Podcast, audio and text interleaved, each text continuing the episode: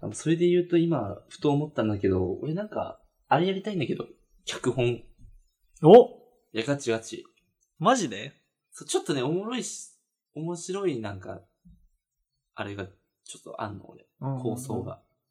けど、それを、例えばドラマで放送するってなったらさ、10話でく、10話で区切るとかあるじうゃんん、うんうん。ああいうのはちょっとめんどい。じゃあ、やるよ。なんていうの、俺その、、あれって結局さ、1話、2話、3話、4話、5話で、うまい具合にちゃんとさ、終わらせて、かつう、話数話数でさ、おもろい終わり方とかしないと、こう、うんむずいじゃん。それはちょっと考えるのめんどいんだけど、それ脚本ってで、かあはの、文字も書きたくない。小説じゃない伝えたい、もうこれを。いや、もうね、ちょっちょっととあんのよ、でもね、ちょっとだ。け。なんかね、これだけは絶対にっていうのが、うん。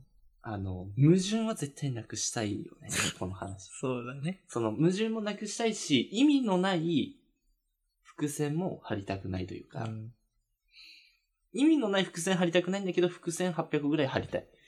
それは決めてるとあ。それはいや、800はちょ、持ってるけど、伏線もたくさん張りたい。で、気づかない伏線も張りたい。張りたいあー俺ら、気づく人しか気づかないだろうなっていう伏線を張りつつ、全部回収するような。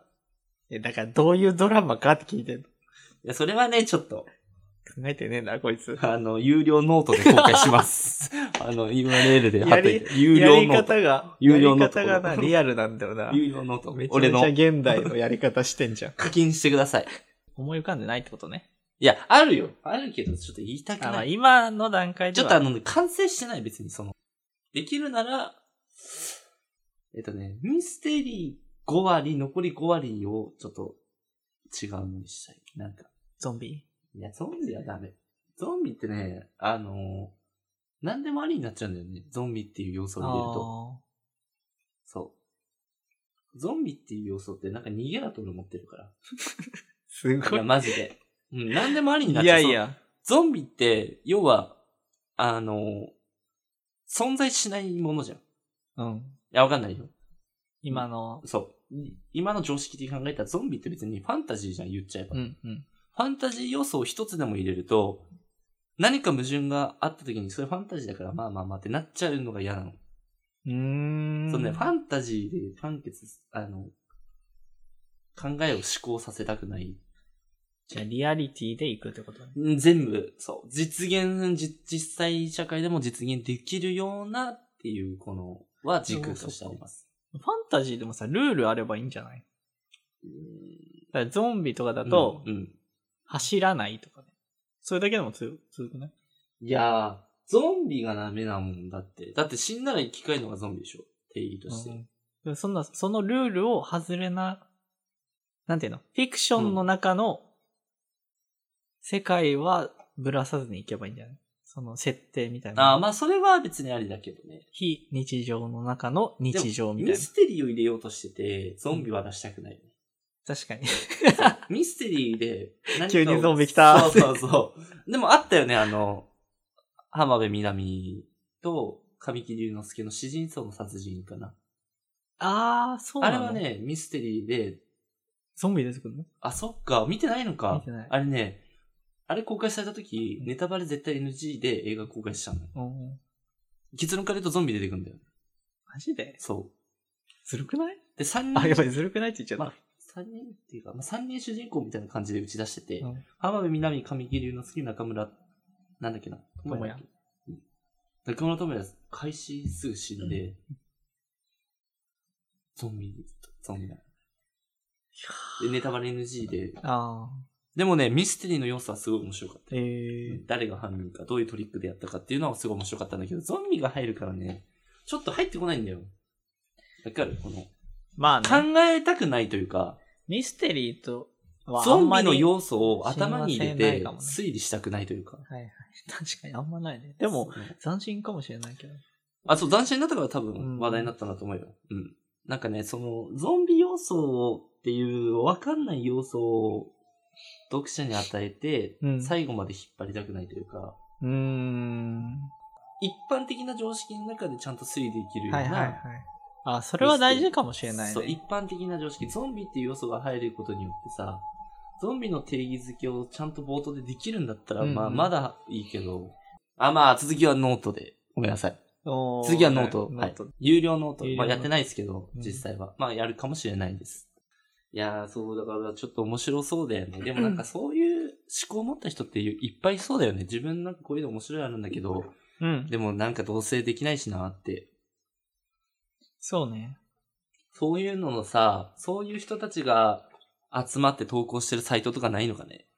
そういう、その未来ある脚本家が、脚本家っていうとちょっと堅苦しいけど、構想でもさ、書く文章が面白い人はめっちゃいるじゃん。世の中に。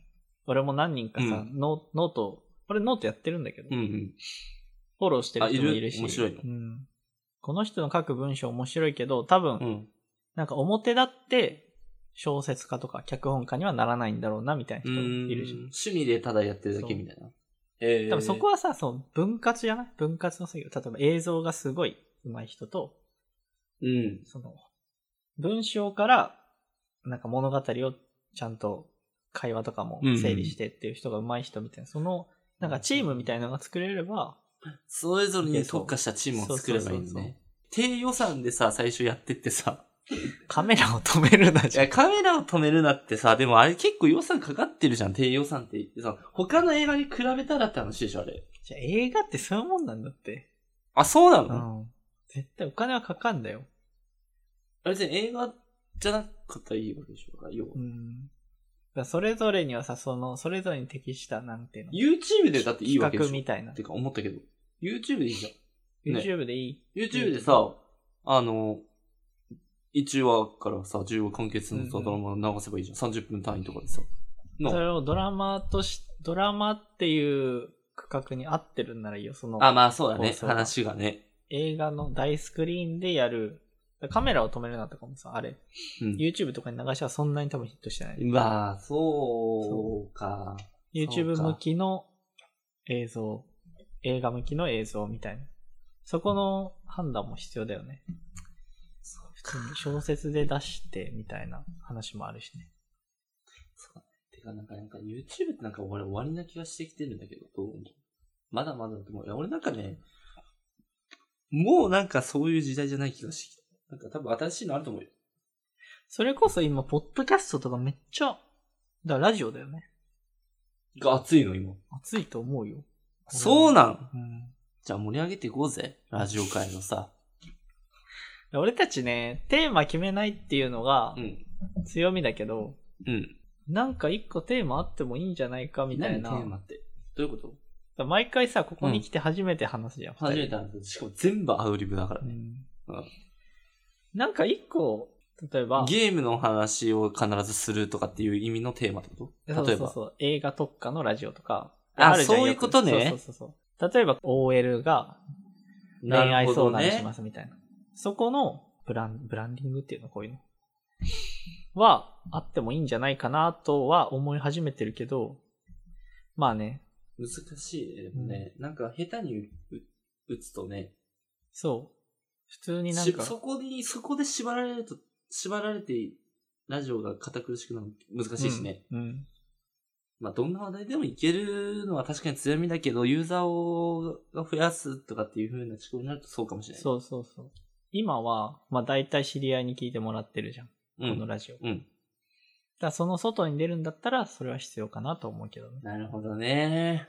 まあ今そんな求めてないし、そうだね。なんかラジオすること自体は普通に楽しいから。まあ、そうだね。いや、何を話しても強いっていうので広まったら一番理想だけどね。そうね、もうこの雑談で広まったらめちゃマくジでちゃ理想だけうど。んめっちゃ理想だけど、まあ、そう簡単ではないでしょうね。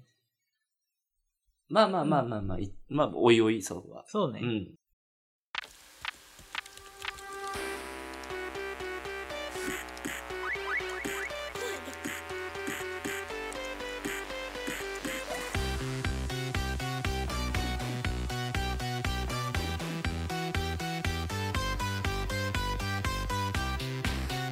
はい。はい。ということで、今回やっていきました。はい。 2022年、うん。 2023年、ですね。 はい。まあまあ、年、一発目年末のの話もしてるんでね。そうね2022年から2023放送で年したけども今年の抱負だけ言って終わるか。あ、いいね。ね、それはやっぱ大事じゃない、うんありますもう決めてないか、まだ。これ決めたよ。あ、じゃあ、ちょっと先いいですか。えっと、今64キロなんですけど、うん。えっと、67キロにして、うん。えっと、筋肉をつける。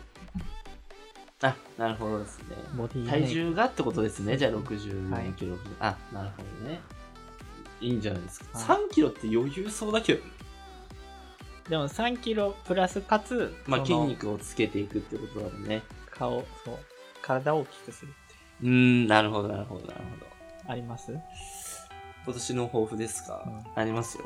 はい。あのー、あれですね。あの、あれ、あれ。ちょっと待って、出なくなった。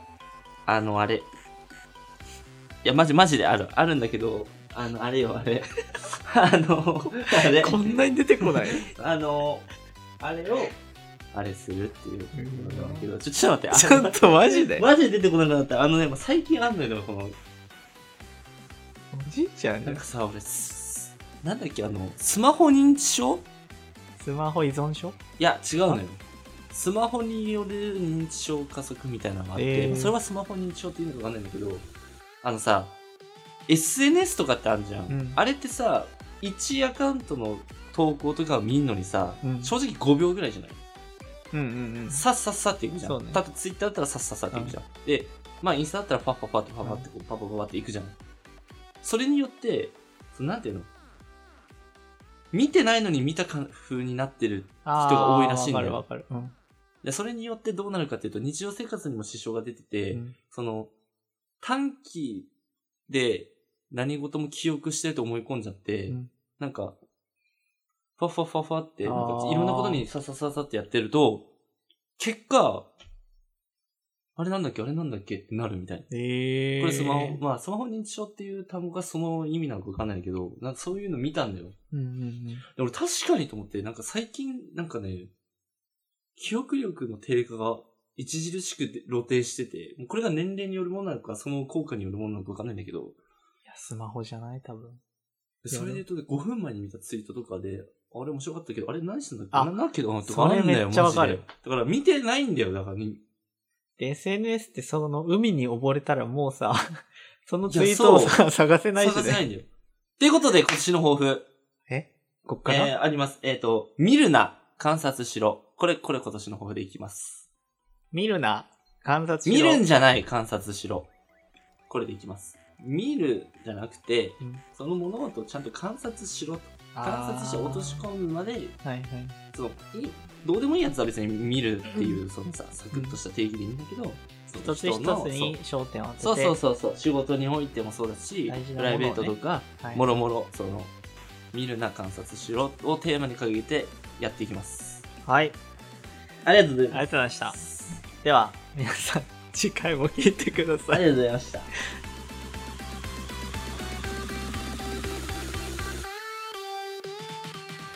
本当にそれ、それだった、うん思い出したのそれ、うん、なかった。なかったんかい、うんあのね、りんたが喋った間に、めなんかおもろいやつ絶対に見つけようと思ったけど見つかんな くて、ボケやた。ばいどうしようと思って、やばいやばいやばいと思って、とりあえず話つなげるかと思って、 あの、あの話出して、いいわ、そんな裏話。え、この裏話はカットよ、もちろん。 俺次第だよ俺次第だけどね。当たり前だろ、そこは。そこはカットよ、はそいれ話した。うん。